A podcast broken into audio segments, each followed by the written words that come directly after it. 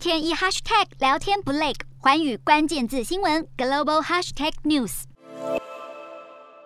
乌克兰车诺比核电厂遭到俄军攻占，厂内一百多名工人已经受困超过十三天，对于何时才能踏出核电厂感到茫然与绝望。据了解，负责维安的两百名乌克兰籍警卫也同样受困至今，而俄方自称是与乌克兰国民兵一同保护核电厂，工人们也持续履行职责。但该说法随即遭乌克兰反驳，表示核电厂完全被俄军掌控，且据传核电厂内情况艰困，粮食与药品都相当有限。这些工人不知道还要在核电厂内待上多久，因此限制自己每天只吃一餐，餐点由同样受困的厨师准备，主要是面包和粥。当局表示，核电厂内情势复杂且紧张，对工人来说，在道德上、心理和生理上都很困难。外界也担心，压力可能会影响工人履行职责的能力。车诺比核电厂是一九八六年史上最严重核灾的事发地点，当年核灾所释放出的辐射线剂量是广岛原子弹的四百倍以上，当中又以乌克兰、白俄罗斯及俄罗斯境内遭受核污染最为严重。